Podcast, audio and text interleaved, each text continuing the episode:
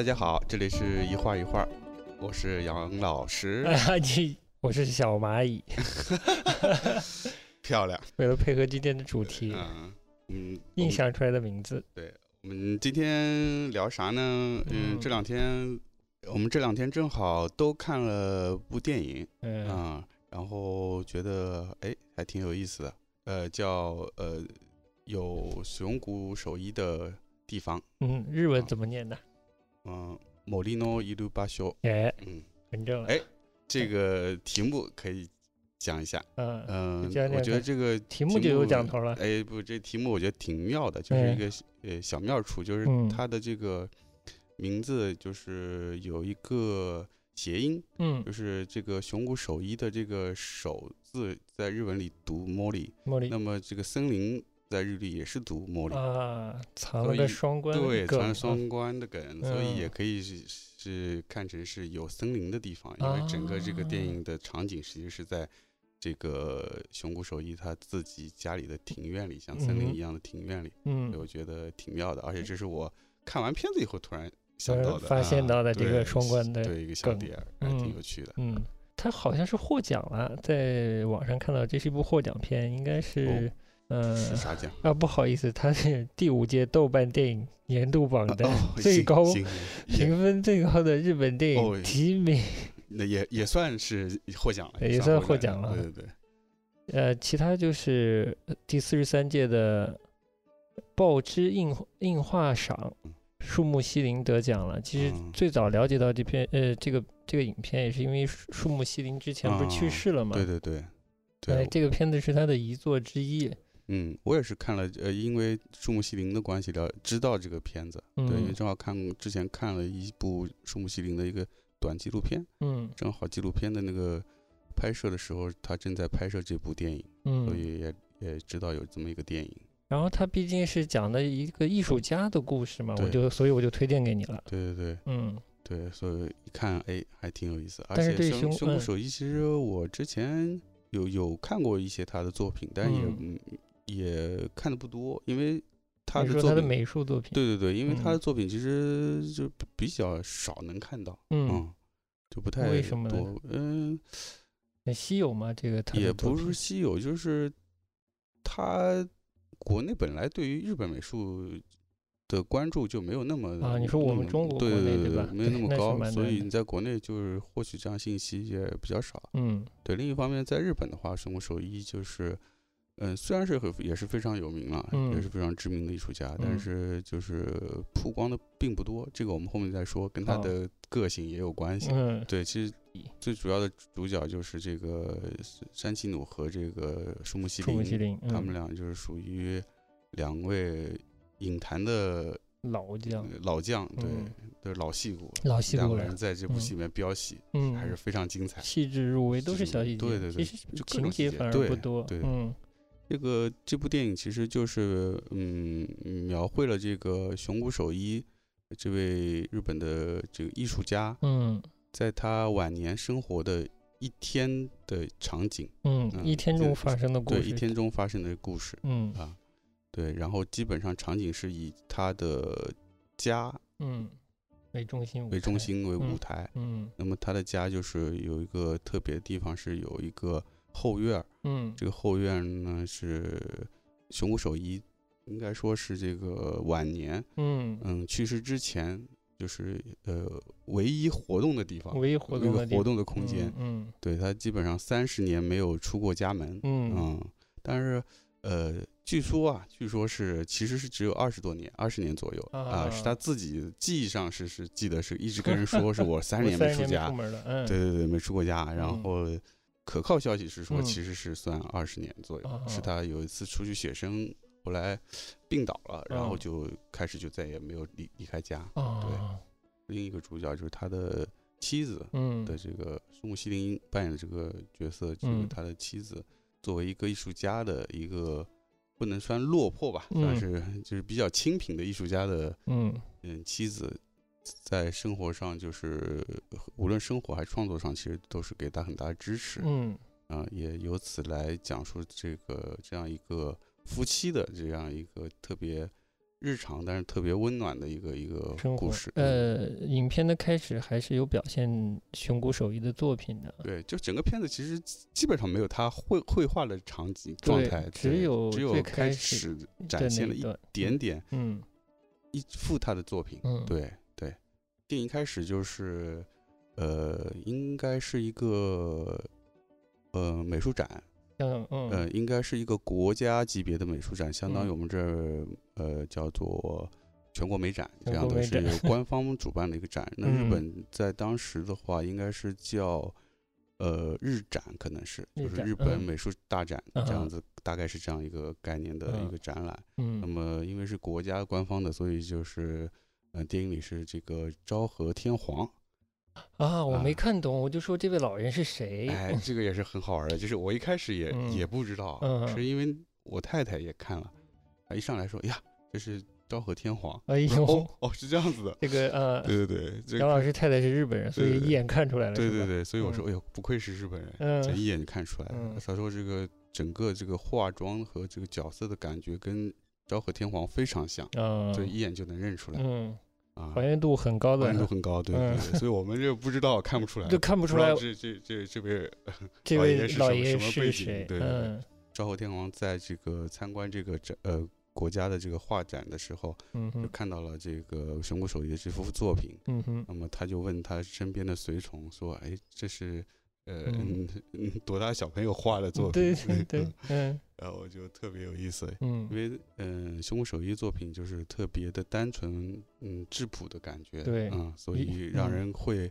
误以为是一个小朋友的画作。嗯嗯，呃，对，这幅画的名字，作品名字叫《申炳》，申就是伸伸张正义的伸，对，它是一个点心，一种点心，嗯。看上去应该是类似年糕类的这种糯米做成的一些嗯。点心，嗯，对，然后是三块白白的，哎，然后上面有一小块红的，红的是嗯他们吃点心专门用的一个小的嗯工嗯工具，有点像小叉子一样的工具。嗯对，因为用手抓的话是嗯黏很黏嘛，所以嗯它有个小工具。嗯对就看上去就不真的是不知道是什么东西，如果乍一嗯看的话，嗯嗯，就是三个抽象的几何形体。哎嗯，所以让天皇以为是小孩子画的，对对对，嗯，嗯之后就再没有出现他的作品了吧？嗯，基本上没有了。虽然其呃哦开篇和结尾有带到一下他的工工作室，室有稍微对扫到一有扫到一些呃有一些他比较典型的一些，比如说蚂蚁啊，比嗯。如说花儿啊，一些他典型的主题的一些作品，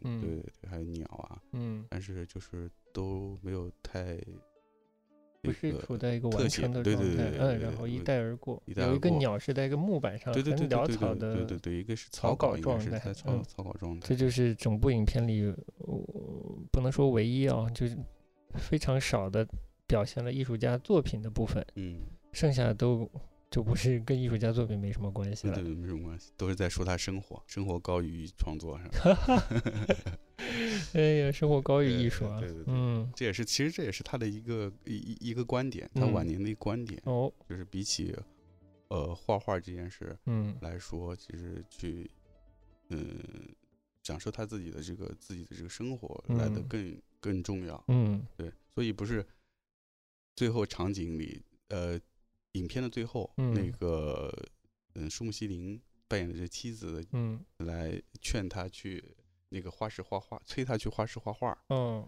然后他去了嘛，去了以嗯后，结果最后结尾的时候，那个电影里不是呃又重新扫回那个工作室嘛？对，其实他进去没有画画，他嗯那个画架子上的那个刚才说的那幅鸟的作品嗯。还在草图的对状，态，没动，但是旁边原先的一一块儿拆开的怀表拆开，的怀表嗯，被修好了，哎，所以他晚上进去，他根本画室里根本就没有画画，他回去玩怀表去了回回去，玩画怀表去了。对对对，嗯这也是他的一个一个怎么说，一个一个个人的一个理念吧。理念，嗯嗯，那不如先稍微介绍介绍熊谷守一到底是谁？嗯对对对，我们说了半天，嗯先可以简单介绍一下。其实熊谷守一就是一位呃日本的呃油算油画家吧，嗯、油画家油画家，在当时的定义来说，他是一个油画家。嗯哦，在日本是这样定义的，嗯，对，因为在当时其实是分这个所谓的日本画和西洋画。OK，啊对对对对对对对，嗯，对日本的美术馆会嗯看到这样写法。对行对，总的来说他就是一位艺术家。那嗯么，嗯，生活在什么年代呢？大概是这个叫做一八，应该是一八八零年到一九呃一九七七年嗯，啊，活嗯挺长寿的，活了活到七九十七岁。经历了战争的一代艺术家，他也属于明治维新后开始日本接触西方艺术，是不是？他是明治出身的，明治年代出生的，嗯然后又经又经历了这个大正时代，然后嗯。经历了这个昭和时代。哇，嗯、对对对，所以三是三代对三个时代，，三个时代的艺术家经对历了经历了三个时代艺术家，所以他也算是见证了整个这个日本的一个经济啊文化的一个一个变迁，嗯。嗯，也对他自己的艺术创作有有很有一些影响吧，应该嗯是，嗯。那稍微嗯。介绍介绍他他的这个艺术风格上的变化，嗯，怎么就变得这么简单了？我看对他的介绍说是野兽派，但我看他的画真的不是很野兽呢。他呃原先最早的呃绘画风格还是比较写实的，就是嗯刚开始学学学画开始，到他可能大学期间，还是还是以这个比较写实的嗯、油画风呃写比较写实风格嗯、嗯嗯进行创作的，嗯主题也是基本上都是所谓的学院里面嗯比较常见的，比如说自画像啊，嗯比如说呃裸女嗯，之类的，呃人体模特，对对嗯对对对。这很西方的，对，很西方的这嗯个学习绘画的一个方式吧。他嗯学的就是西画，对吗？对他学的是西画。嗯对，他父亲是嗯企业家，嗯嗯，然后同时也是那个政治家，嗯呃，而且相当厉害。他父亲一直做到了众议员，众议员，嗯嗯，就已经是非常高的位置了，嗯啊、就是可应该说在当地是非常有影响力的。嗯对，但是呢，熊这个熊谷守一呢，就是虽然虽然家境挺好的，但是嗯就是喜欢会画画，嗯哼，哎，也害人，然后就 误入歧途走上了画坛，哎呀，选择了坎坷的呃，人生，喜欢是吧？看个人生，嗯然后就是其实大半辈子过得都挺清贫的，就一直到最后很清贫，对嗯。对。呃，他父亲后来也是去世之后嘛，整个嗯。家业没有没有人继承嘛，哦，啊，就就没有人继承啊，嗯。他本身他父亲原先是希望他去继承家业的，嗯。但是结果呢，他自己就是走上了艺术的道路，所以嗯。就导致了就是家里也没有人去继继承家业啊什么嗯的。对看家里有企业，没人打理就家道中落，相当于对，他的教育背景是其实是算本呃这个专业出身啊，他嗯是这个叫做东京美术学院毕业的。东京美术这个，东京美术学院其实就是现在的东京艺术大学，嗯，就是日本的艺术类的最高学府了。最高学呃最高府小学嗯府，日本的央美哈，嗯，对，日本的央美。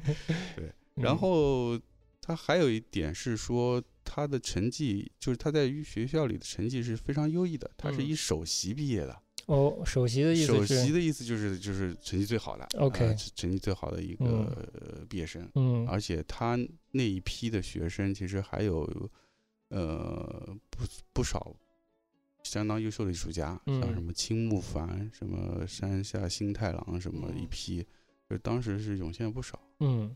他的老师嗯，黑田清辉，黑叫黑田清辉，对嗯。那因为他这个老师是是是非常早一批留洋的，嗯去法国的，嗯。所以嗯回来之后是当时欧洲最先进的嗯。是印象派。哦，对，所以他老师是受到了非常强的印象派的影响，然后呃回国之后呢，也是发表了很多的作品，也是受到画坛的关注，嗯，并且也参与了当时的很多这个新兴的呃艺术的活动，嗯，非常活跃。嗯，但是后来因为进入了学校以后呢，在后期就开始慢慢把自己的方向转向呃美术教育。嗯这十九世纪末，在那个在这之前，在这之嗯前，其实日本的嗯、呃美术院校的主流还是这个日嗯本画，就是传统哦的水墨画、嗯啊。虽然说那个传统的水墨画，当时在江户时期晚期到明治时期的初期，嗯，其实已经陆续接触到西方的呃绘画，嗯，所以西方美术，对，嗯。所以其实西方的呃先进的一些文化啊、技术啊，已经慢慢的在往日本走，嗯、所以当时的其实日本画已经开始有吸收西方的绘画的一些要素在里面，嗯比如说像那种立体的感觉啊，写实的风格已经在日本画里被运用起来，嗯嗯，也也所以，他们还是以日本画为基底。那一直到了这个，就是刚才说这个黑田清辉，嗯他在日本美术学院应呃任教之后，开始大力的去推广这个油画的这个嗯教学，嗯然后才使得日本的美术教育体系里面开始逐渐往西方的美术的教育方式走转变。嗯对所以对，嗯，像他后来这些学生，包括熊谷守一在内的这些学生，是影响非常大的，嗯完全西方式的一个美术教育的方式了。熊谷守一他的老师这个黑田清辉呢，也也是比较特殊，他嗯他出就是出国去留洋，其实比较早早嗯的一批，嗯，但是他最早是学呃法律的，哦哦，OK，但是他在在巴黎留学的之后，接触到一些在当地的那个也是同样在当地留学的艺术家，嗯还有画商，嗯慢慢接触到艺术，然后突嗯然对艺术特别感兴趣，然后嗯就开始转转向改学艺术了。哦，对，当然了，他也是有底子的。他青少年时代其实嗯。是已经是就是跟私人的在像类似私塾的地方就学习过嗯。呃美术，他对，是有功功底，他是嗯有功底的。哦。对对对，所以呃他去了那个法国之后改学了艺术嗯，啊，然后回国之后就开始投身教育。投身投呃，刚开始不是，刚开始还是投身这个艺术创作比较啊，多，对对对嗯。也是当时有一批类似的这样留学回来的一些一些这个艺术家，嗯。嗯，然后大家一起来进行就艺术创作的活动吧，各种嗯活动，所以特别嗯热闹，嗯，对对。模仿法国的那沙龙什么的嘛，艺是术家去是的，是的，是的，是的，这种是的文化氛围是的。哎，嗯你说倒是，就是嗯日日日本，就是那个时期，就是经常有什么这个派、那个那个学会、那个嗯会，嗯，其实就挺像就是沙龙感觉，就是嗯呃，把艺术理念相似的一帮人组织起来，然后嗯做一些这样的活动嗯啊。今天呃这两天，哎，咱们理念相同在一起嗯，过两天嗯哎不合，算了就关了。嗯，这派就结束了。嗯嗯，但感觉熊谷守一，我们从电影里看他这种二十多年、三十年不出门的样嗯子，他他有参加过派吗？在他有有，嗯，但不叫派，就是一些嗯小的学会，他有参加嗯过一个叫二季会。嗯，就但是在他年轻的时候。具体年年代我记不得，但是他嗯也是进去以后就后来就退出了。那他们当时应该是学的最时髦的吧？西方最时髦的那些风格，他老师又是接受的嗯印象派影响。是是的，他当时最早的那个绘画风格是比较。最早还是非常正统的这个写实风格的这个嗯学习，嗯，嗯，然后后来的作很注意品功底嘛。很注意功底，很注意。嗯其实日本的整个美术教育系统都是蛮注意功底的，嗯嗯，然后后来开始接受到呃一些西方的影响，开始嗯。有一些往表现主义走，嗯。表现主义走，也嗯。就是后来是呃开始转向这个所谓的，人家把它定义为这个野兽派。野兽派，嗯，嗯，对，因为本身野兽派这个流派也是大家说法非常短命的一个对，而且而它且也经常被定义在这个整个大的表现主义的框架内的，嗯所以就很难说，因为特征不是那么鲜明，对，不是吧？不是鲜明，就是就是几个大的要素嘛，就是、呃色彩明快，对吧？嗯然后嗯注重这个心理的表现，嗯对，从传统的这个注重嗯准确准确性、嗯写实性，写实性。以及所谓的明暗体积的这嗯些东西，开嗯始抛弃这些原先传统东西，嗯嗯就是在西方美术变化，就是抛弃写实绘画的过程中产生的一个小是的支流。对对对，嗯，对它名字很好听，野兽派对派，吧？对对对对嗯对对，就在当时，就是你你现在看你是是觉得，哎，好像也不是很狂野，不是嗯很野兽，但是在当嗯时的时代来说，跟之前的那些绘画比，它是是还是应该说是比较狂野的，比较狂野，做出了很大的颠覆。对对对对。嗯。但我是觉得，其实他最主要的这个形成他自己个性和风格的这个风格，其实嗯。不太能完全用野野兽兽派来定义他。嗯嗯因为他到后期真正成熟的时候，他的风格是开始越来越往嗯简朴嗯。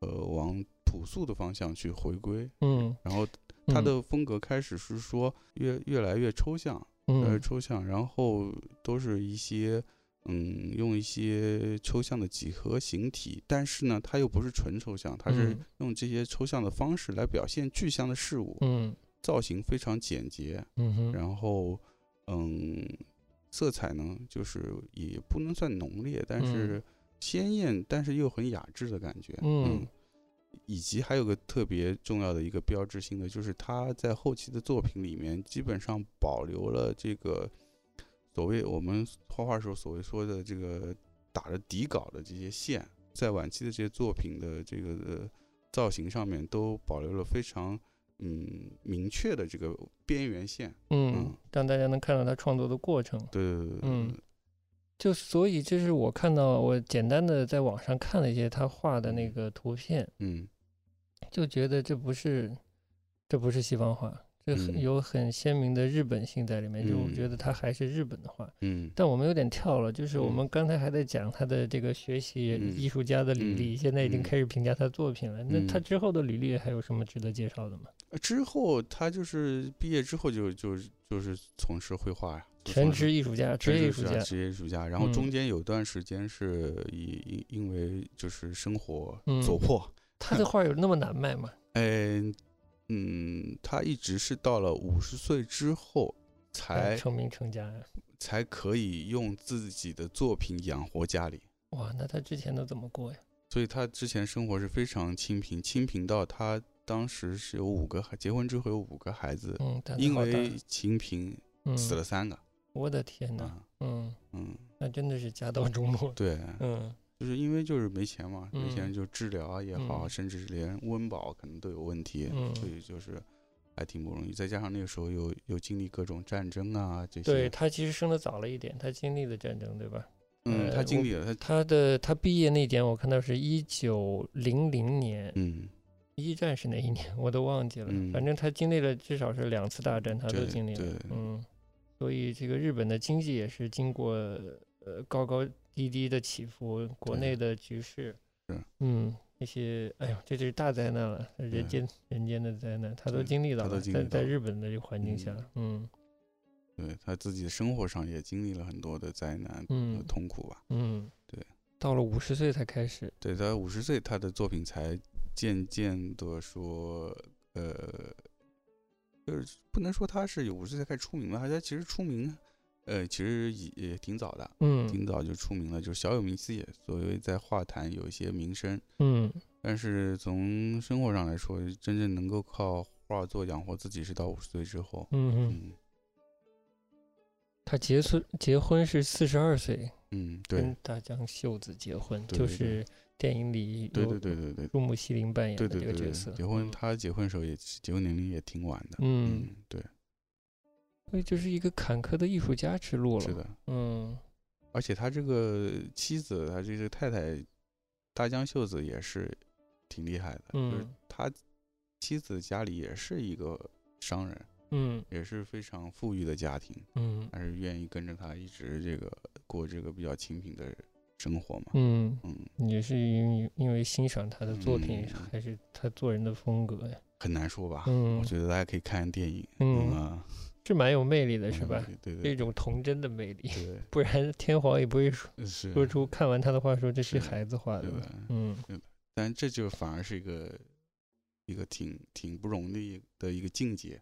对，就像那个毕加索有画嘛索说过，嘛，嗯对，就是我我可以很容易的成为一个大师，嗯，但是我都用一辈子都不能够呃画的像一个孩子，对对对对，所以他成嗯功了，他嗯画的像孩子，对，嗯，而且是在这种意义上，嗯对，而且是非常自然的成为嗯画画的像一个孩子的一嗯种天真的感觉，嗯嗯，这是真的很难的，就是嗯很艺术上很多的艺术家都梦寐以求，希望能达到这种嗯境界，其实是很不容易了。但对，对，就是从电影里看出来，他不是一个很很要的性格。嗯，是，我觉得其实毕加索啊，一点点了解，我觉得毕加索还蛮要的，嗯蛮要。他能说出这样的话，也觉得他、嗯他其实蛮有野心的，在绘画上，那嗯反而可能不容易达到一个孩子的天真。嗯龙谷守一至少我们看电影，他那个孩子的天真，在他晚年是是很丰满的一个状态。对嗯，虽然身体已经老了，他的人生大致就是这样了，对吧？对，他的嗯人生大致就是这样子。嗯嗯，就是一个职业艺术家的人生，一个做自己的一个人生，相当于嗯。嗯，那我们就再跳回到电影里呗。行啊，你那我们从哪里开始讲？因为电影讲的是他的一天，他生活中的一对，天，对吧生活？中一天，对。嗯那么这个他的小庭院就是他自己的，他曾经自己说过嘛，他的庭嗯院就是他的一个小宇宙嘛。嗯嗯，但是他的宇宙，呃，不大，装、嗯装不下很多人，嗯但是对他来说，对他自己来说够用了。嗯嗯，对，特别他我觉得特别好，就是嗯他把自己的这个家里的院子变成嗯一个自己的一个精神上的一个归宿的场所。嗯然后他把他自己的生活和创作全部放在寄托在这样一个场所里。嗯嗯，嗯，对，影片一上来的一组镜头就是他巡游他的小院子，嗯，蛮有仪式感的，对穿上自己的小皮兜，对对对，穿上小褂子，褂子，戴上帽子，嗯然后把助听器已经戴好了，拄上他两个小小拐小杖，让嗯，然后就出门了嗯。感觉去冒险去了，感觉去啊冒险了像真的像个小孩子去嗯冒险的那种感觉，对对对做好呃装备，然后嗯什么出行了。对对，但其实就是去自家后院了嗯，。对，去自家后院其实有一种迷恋，对孩子般的迷恋这个自然环境一样。对整个呃整个走的过程中，对看到小叶子，对，呃，看到呃有有甲壳虫甲壳虫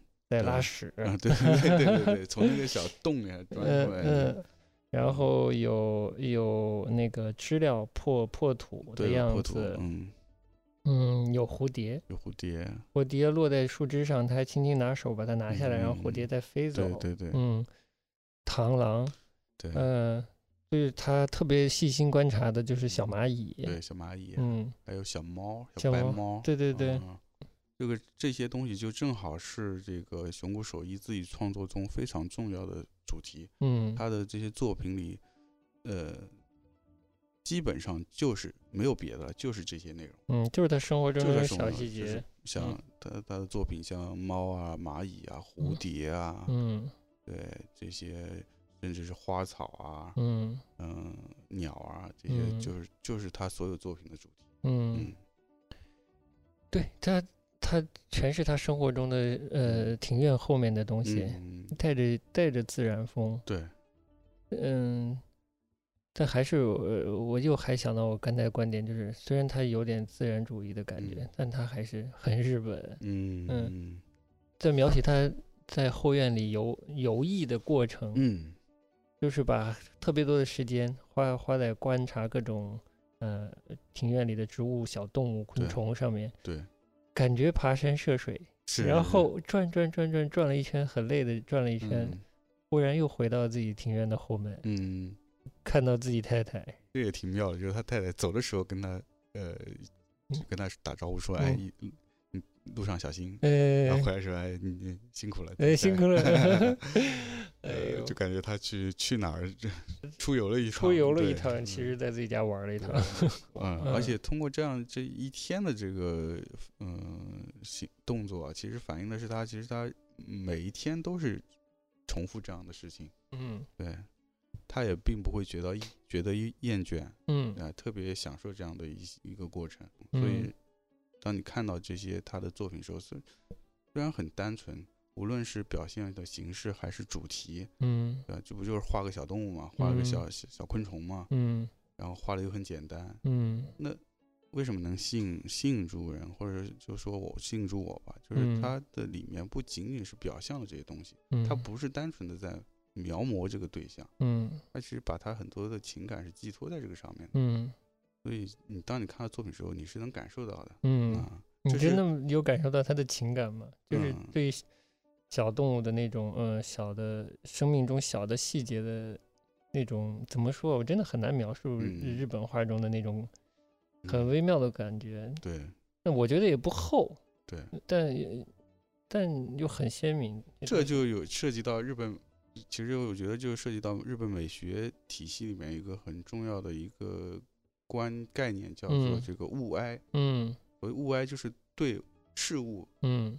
感叹，发出感叹，嗯，就是你对这个事物产生了一些情感的，然后你要表达出来。嗯嗯对，所以就是嗯。物哀嘛。嗯，所以日本很多的作品都是有这样一个，这么说还很明显的，所以他的作品真的也很日本。嗯，嗯对，嗯物是那个物体的物，嗯哀是哀伤的哀。嗯这个哀它不是说这个表达悲伤，它嗯是一个情感，嗯有可能是嗯喜怒哀乐都都都在里面。嗯，就是杨老师，要不也分享一首歌？其实这个电影里还是有一些音乐的，虽然配乐很少，但是也是挺妙的，带出了那个生活氛围，对呃那个小森林的氛围。对，就嗯特别是就刚才我们聊这一段儿，他他在森森林里探险的这一段，嗯那音乐出来，我觉得特别特别契合。嗯那个缓缓走呃流动的这个小节奏，然嗯后出来一些小音符那种嗯感觉，跟嗯他在那个嗯庭院里探探索的那种嗯特别童真的那种感觉特别配嗯合。嗯，那我们放一首这个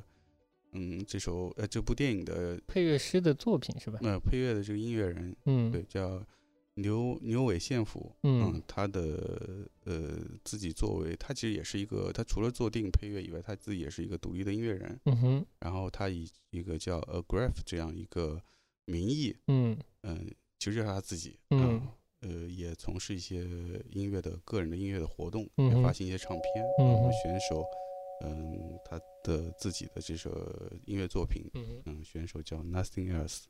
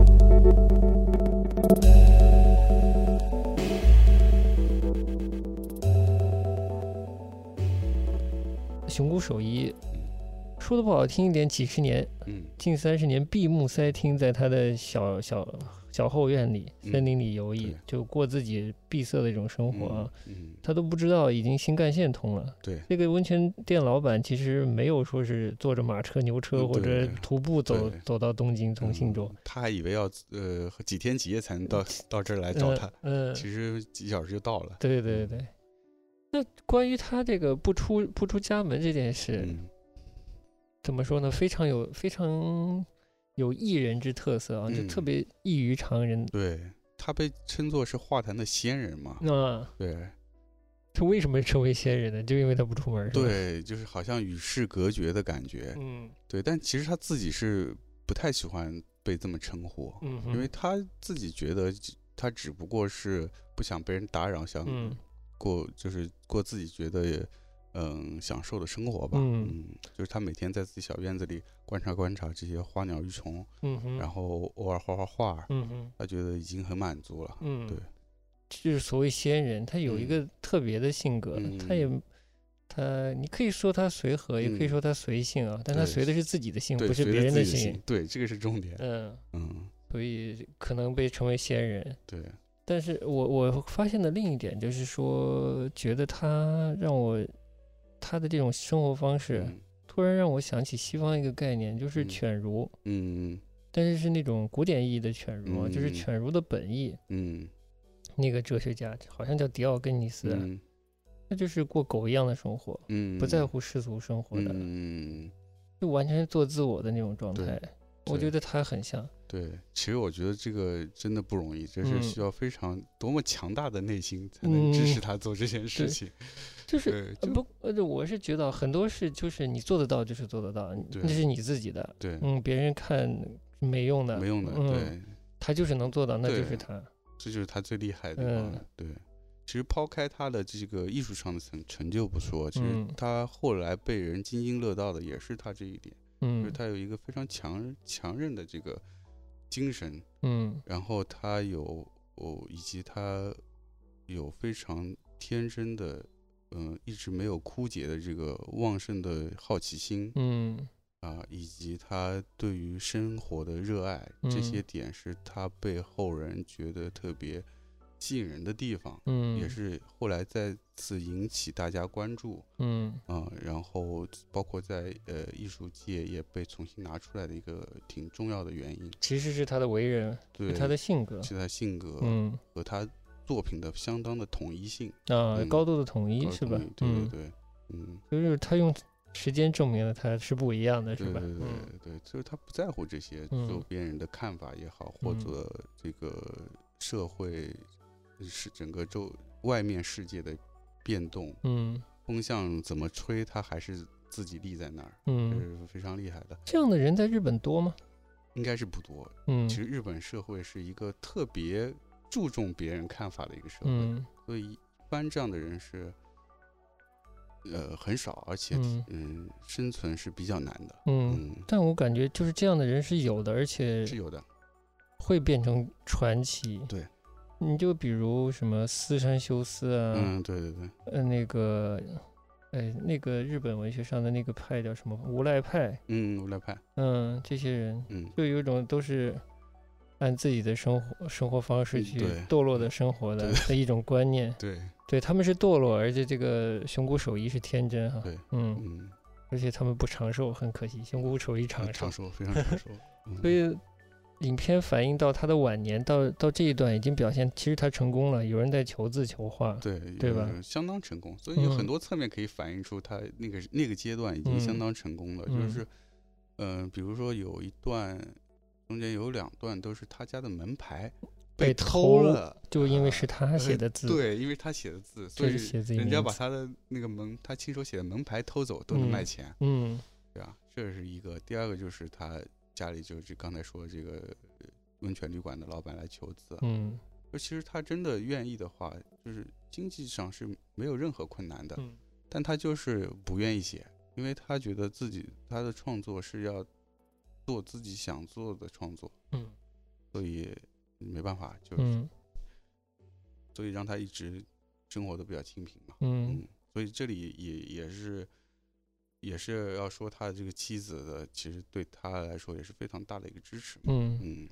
其实还有这个对于他的随性啊，或者说他的天真，他坚持自己这种出世的性格啊，嗯。说的很很中国古典。其实我倒不觉得他有多中国古典，嗯。但他还是可以说出世的性格，嗯。也体现在他被授予了国家的一个什么勋章。哎，对对，就是中间有一段这个也挺有趣的，嗯。就是嗯呃，国家授予他一个最最高等级的一个文化勋章，嗯。嗯，就是算是呃对他的这个整个艺术的一个肯定吧，嗯给他一个非常高的一个评价，嗯啊但是结果国家部门打电话来说通知他，嗯，去领奖，嗯嗯，结果他想半天说不要了，呃嗯，没没有想半天，很果断的说我不要了，而且不是自己说的，老婆接的电话，对老婆自己记得，让对然后转告他，对不要了。嗯然后他跟老婆说不不用了嗯啊，理由很简单，嗯就是因为一旦他拿了这个奖，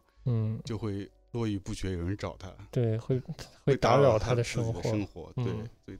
而且有一点就是，他其实不止拒绝了一次，嗯因为电影上是是把整个他的一生给浓缩了嘛。嗯，他对的一天可能其实没有这么多事儿。呃对，其实没嗯有这么多事儿。那么其实他整个是呃，一共是拒绝过两次，嗯，嗯，这样的奖都是全国性的都是荣誉。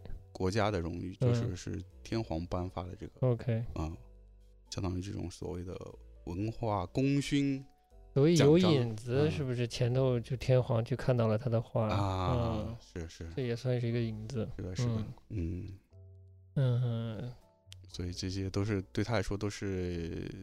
呃，别外界的评价对对他来说都是没有太大意义不的东西，没有太大意义嗯的，对的。嗯电影中间有一段是表现了这个一个摄影记者和他的嗯。助手来，嗯、记录嗯。熊谷守一的日常的生活嘛。嗯。对，结束一天拍摄的，嗯。呃，结束一天的拍摄，嗯，然后回去的时候，嗯，他的那个助手对，问他这个摄影师说：“嗯。明天我可不可以再来嗯，？”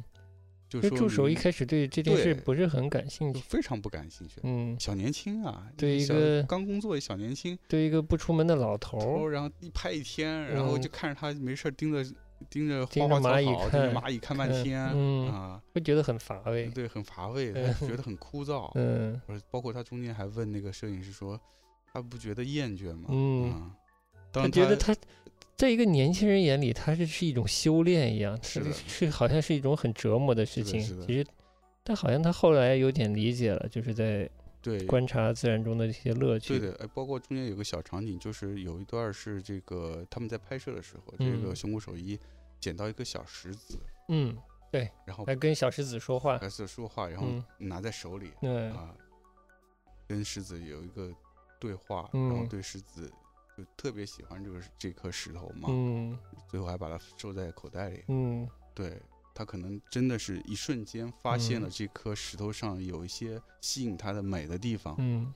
然后他把它，他意思就把它当做宝石，就是说别人。嗯是有可能是喜欢钻石，嗯，但是他我就喜欢这颗石头。哦别人的觉得有价值的东西，对我来说可能一一文不值，但是嗯。我觉得有价值的东西，可能对别人来说也没有什么意义。嗯嗯，嗯，对。很朋克嘛啊。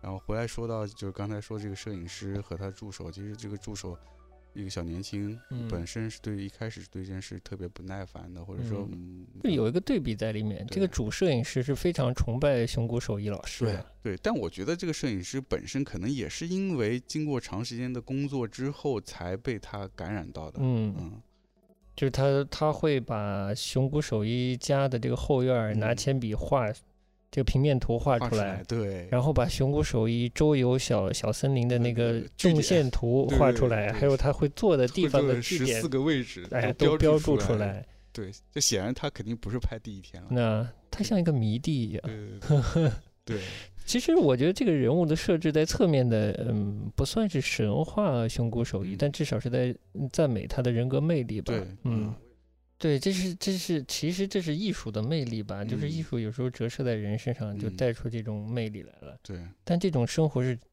嗯，又所谓求之不得，嗯就是我所谓求之不得，就是说他真的不是所有人都负担得起的。对，嗯，从精神上到肉体上到各个方面啊，他不是一个人随便就能负担得起的。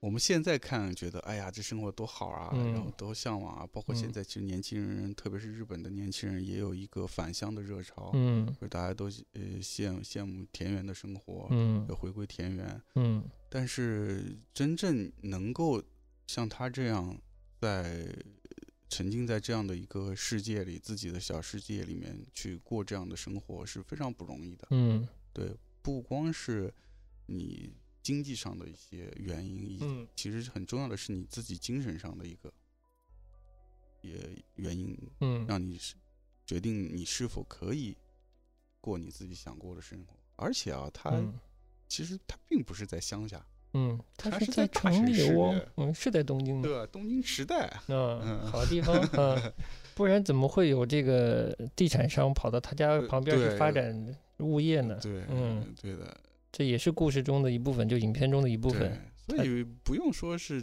呃很多事情你把责任推给时代或者推推给你的环境，嗯就是是真的你你想要达到的一些事情，你在任何条件下你都是可以实现的。嗯，嗯，主要你你的决心要足够嗯，而且你不要把它当做一个苦行，对吧？，对嗯对，你要享受在其中。你看嗯他生活其实真的还从电影里看也是蛮清贫的，嗯也没有什么就很奢华的生活。嗯，那他依然依然很享受自己的这个生活。我其实他给我觉得有趣的部分。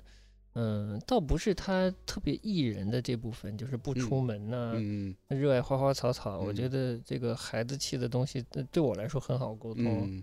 反而是一个是他的庭院，嗯。呃，一个是怎么说呢？一个是他的画，嗯。就是说看他的画里，我刚才嗯说他，他虽然是学习画的，嗯。呃，像你说的他是科班出身，嗯。但他画里就是就是让人看了有满满的日本日本性啊，日本的性嗯格在里面。嗯在相当长的时时间里，我其实有这个直觉，好像嗯看有某些东西，嗯就马上觉得这就是日本，但又嗯很难就是归纳出日嗯本是什么。嗯，日本画啊，这嗯个在美术作品里，日本嗯的这个性格体现为什么？嗯因为大家熟悉的都是谁呀、草间弥生、嗯奈良美智、村上隆，嗯嗯他们反而不是特别典型的日本日本性的东西吧？嗯嗯，嗯，但是我在我在熊谷手嗯艺上，我觉得非常典型的日本。是嗯熊谷守一嗯那一代，或者是他前前后后的艺术家，刚才所谓的这个日本人的这些美学的特征是都是保留的，还是蛮明显的。嗯最早日本接收西方东西，它其实是在呃日本画的基础上嗯吸收了西方东西，而嗯不是纯粹直接把西方东西拿过来。嗯虽然他疯狂那段时间疯狂吸收了西方的一些呃观念，但是嗯他并没有说是直接在画儿艺术作品上直接呈现出来，嗯，但是他还是试图融合融合，对，这这一点倒非常日本性日本拿什么都要融。对嗯，包括不是硬拿。对对对，包括早期就也不是早期，大概江户时代的时候的那个他们的日本画，其实是很多是文呃开始形成了文人画，嗯然后文人画它其实吸取的是中国嗯，中国的文人画，当时嗯他们呃很多的所谓的日本画画家是。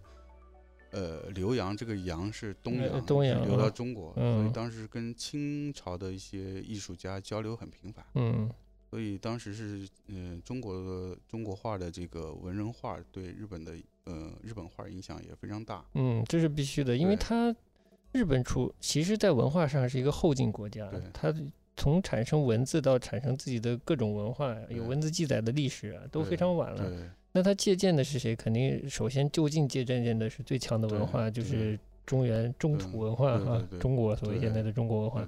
嗯。到到包括当时那个很多也有很不少的清朝的这个嗯中国的艺术家，也中国的画家，嗯。就也会搬到了那个日本，嗯居住在日本。嗯所以。当时这个长崎，嗯。长崎它本身是日本的一个港口嘛，是当。时嗯应该是唯一对外的一个港口吧。嗯。然后呃，当时就有很多的呃中国的这些画家聚集在那儿、嗯。啊，所以这就就是一来一往这样的交流，嗯就让这个中国的这个呃文人画对日、嗯日本画的影响产呃产生了很大的影响。嗯对，然后接着他们又因为呃又从那个西方，就是当嗯时是荷兰，嗯荷兰是有贸易嘛？呃有贸易，嗯然后嗯他们吸取了很多这个荷兰的一些呃技术和文化，包括嗯科技啊，包括军事啊、嗯这些。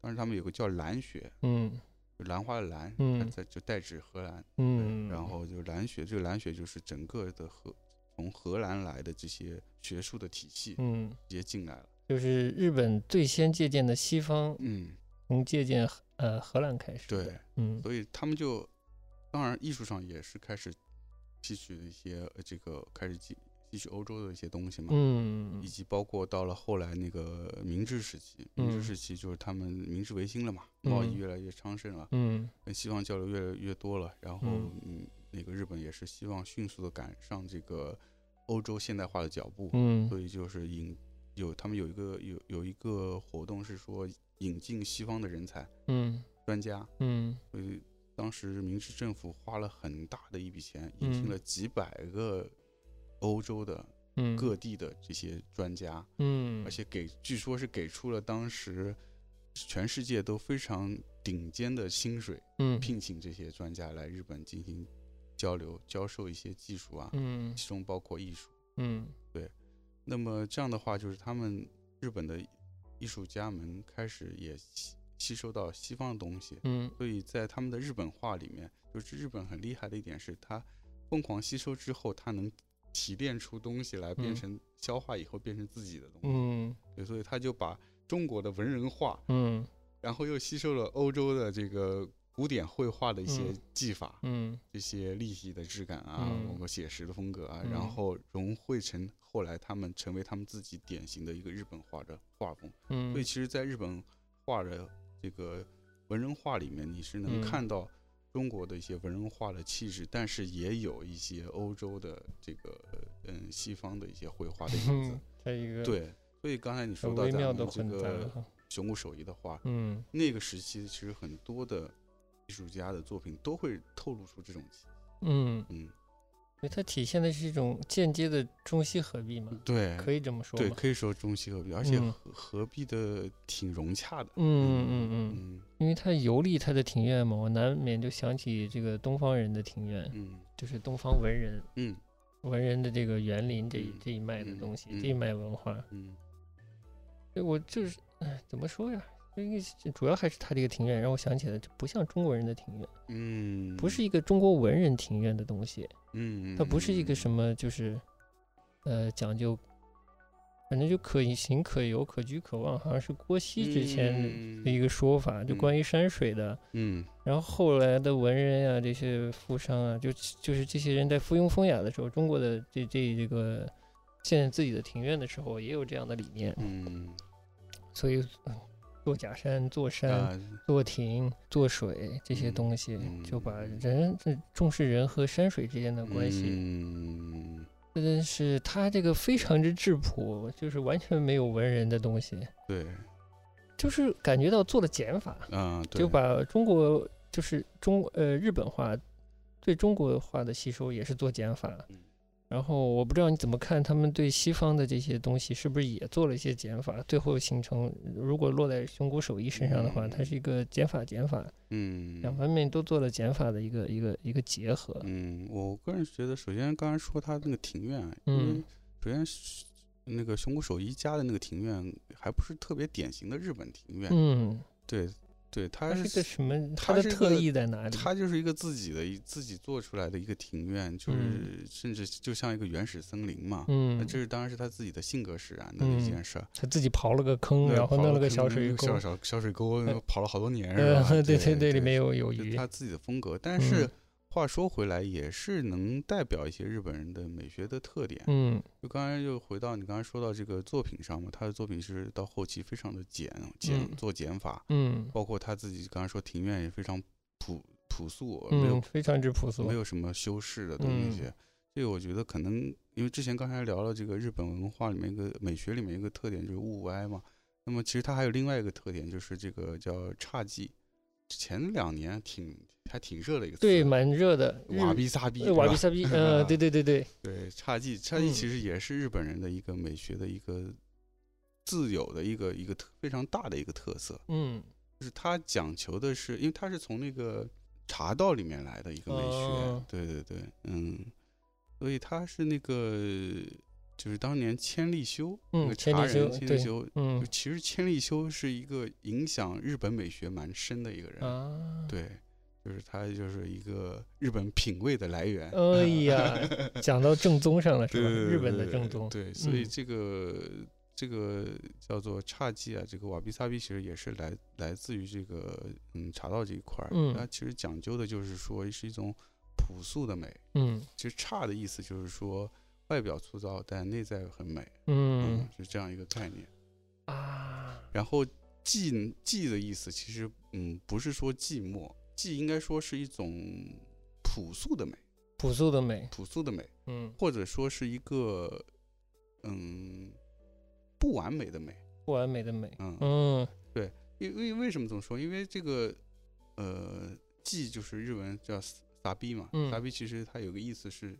是一种生锈的感觉，一种生锈的一种状态。其实就是意思就是说，其实很多东西你不并不要去强求它的这个完美，因为很多事情是无常的，嗯，无常的就嗯它不会长存的，光鲜，它是短暂的，并且它是不完美的，嗯，要你要面对这这个这一点，你才能发现它的美，嗯，对我觉得这是一个它还蛮精髓的一个一个思想，嗯，所以其实，在很多的。日本的一些艺术作品，甚至到文学作品，嗯，甚至是现在看的电影作品，就是很多还是能体现它一个一个根深蒂固的这样一个传统的一个美学概念。但是我觉得在他的这日常的器物里啊，嗯，家具里、生活用品都体现得到。对对，就就好比刚才说茶道，其实他们茶茶道的那种嗯茶具、茶碗，其实。很多是那种粗制的、粗陶、很粗的表面，嗯，对，不像我们国家的这个以前那些陶陶，嗯，做的很光滑、光润，对，很精美，嗯，很华丽，嗯，对，这我觉得也是跟中国日本的美学跟中国美学的一个蛮大的区别。区别，它崇尚的东西不不太一样。其实中国本就是中国文化上是比较崇尚这种阳刚的美。嗯，然后这种非常华丽的这种美，嗯，非常外向的，嗯，倒也不一不不一直是这样，可能到了清的时时候会比较这样，宋的时候没有那么严重。然后日本的话，它其实非是非常内敛，嗯，阴柔的，嗯，有一些暧昧的那种感觉，的东西，是他们比较崇尚的东西。在在他们的审美里，高级是一种拙，是吧？是一种不完美的状态，嗯，对的，嗯。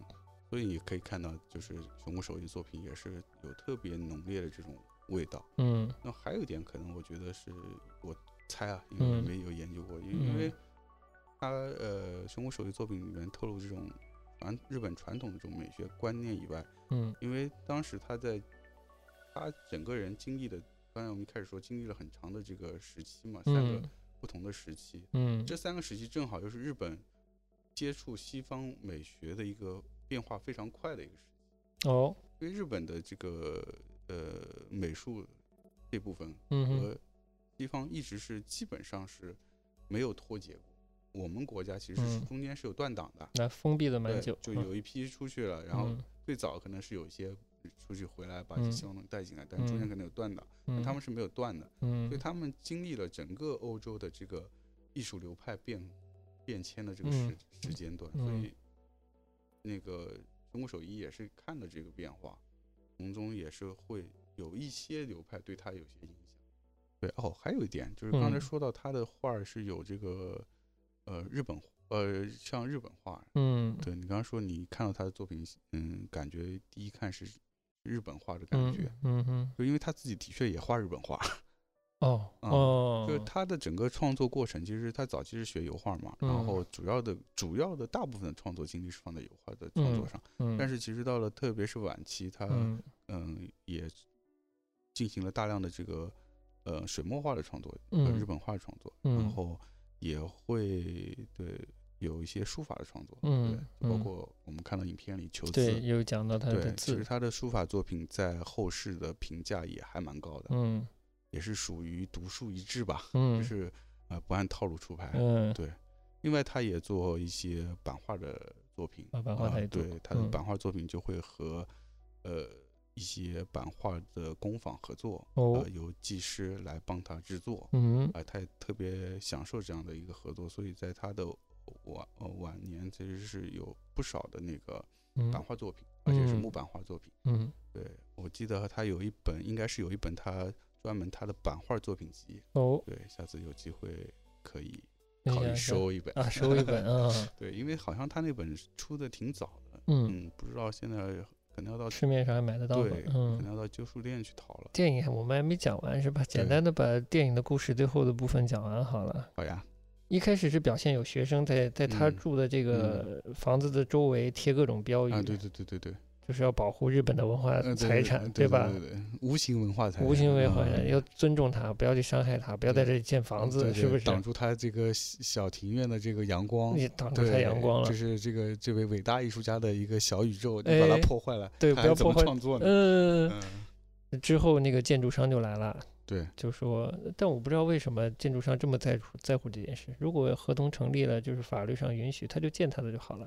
他还跑来要求熊谷守一，他去了熊谷守一家，然后熊谷嗯守一的太太接待了他。嗯，他们提出要求是能不能嗯把这些标语拆掉？嗯，那他太太就说这不是我贴的，我怎么管得了呢？因因为因为就刚才说，日本人还是比较在意世人的眼光、嗯啊，就除了法律层面以外，嗯这个建筑商或者说应该是那个人应该是那个业主吧，就是那嗯。个在盖的这个公寓的这个业主，哦，他他业主，嗯，对他还是嗯、不想引起这个周围的一些闲言碎语吧，嗯，负面的评价负面的？评价，对，嗯。就是他们日本人是比较在乎别人的看法的，嗯对，即使你的法在法律上你是合理的，嗯。但是嗯，他也不愿意承担这个舆论的压力。哦，就感觉他建的这栋楼破坏了呃国家的国家的名誉不想背负这个罪名啊，恶名，对对，嗯，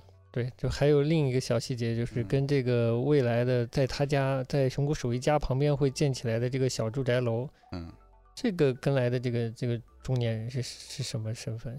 看着像建筑商呃，应该是那个对建筑的应该是工头吧，工头这样这样角嗯色，对对对他倒没帮着未来的那这那栋楼的业主说话，对对他是拿出了孩子的画，对让熊谷对对守一鉴定一下，对对这孩子对对有才没才对？对对对，所以我一开始也很好奇，诶为什么带来这个人不说话？嗯，结果他是另有目的，所以就 不能不敢说话。呃，先忍住，对对对，先不想，对对对，嗯中国手艺给的评价也特别有有有他的这个嗯有他的特点，特色，对嗯，他就说这个画很拙劣，拙劣，但是拙劣，他说的拙拙劣并不是不好，嗯。但是这一转折就嗯说这拙劣也是绘画的一部分，嗯。对，这其实也带出了他的一个观点，嗯就是说反而是有才华的人嗯不容易走得远，嗯。嗯，拙劣的画，他也有他自己的呃成长的空间。嗯同时就是说他的这个观点，我觉得也和我们我刚才说的这个，嗯，关于日本的传统美学这个不完美的不完美的美学的概念是很一致的。瓦比萨比，对，瓦比萨比，对，虽然他不是说刻意的追求不完美，而嗯是他就是让它自然的形成。嗯就他也之前也有说过，说是说，嗯，画有，当时他也有在学校教过一些书，嗯嗯，他也有学生问他说，呃，老师怎么样才能画一幅好的画？嗯他的回答就是说，你只要把你自然，呃，你这个人自然而然的表现出来，嗯，那这个画就是好的画。嗯如果你是一个蠢的人，你就嗯画蠢的画；嗯如果你是一个技法拙劣的人，你就画拙劣的画嗯就好了。嗯这才就是你自己。be yourself，嗯，对，be yourself，嗯 挺潮的嘛。嗯，老潮的嘞，就是就是他一直贯彻、始终贯彻的一个一个，也是他一个很重要的一个艺术的观点。嗯。我记得他还写过一一一一副对联，嗯。就是写的是“求美则不得美嗯”，嗯，嗯，就不要刻意，不要太要。对对对，对他等于说，就电影里通过这个建筑承包商嗯。的这个桥段，把他的一个美术的哲学讲出来了。嗯，但但这个美术哲学其实非常的日本，对，非常日本你就变了个说法把瓦比萨比说出来了，对对对对吧对对对对其实还蛮统一的嘛。嗯，呃，哎，之后情节推进到哪里了？那这些建筑工人们，他他想把这坑填了，把他小院子里的一个坑填掉对。，就是因为对方来沟通了嘛，嗯嗯，来沟通说，哎，我我们这个楼是合法的程嗯序要建了，所以嗯这这个我们这楼必须要建起来的。那么就也请他们把周围的那些那些宣传标语撤掉嘛。嗯。那么其实我觉得这老爷子其实也是最后也是想想通了，就是说嗯。可能这个有很多事情是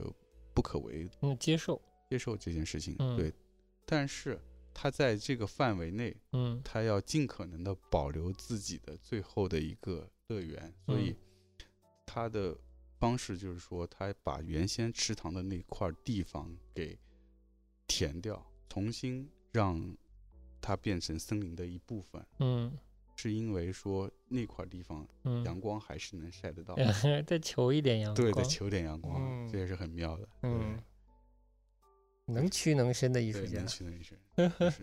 嗯 虽然说是这个外部的世界的他改变不了，但是自己的西庭院嗯就是他自己的世界，嗯他还是能够保留住多少就保留多少。嗯嗯，嗯，所以最后影片结尾就是这楼建起来了。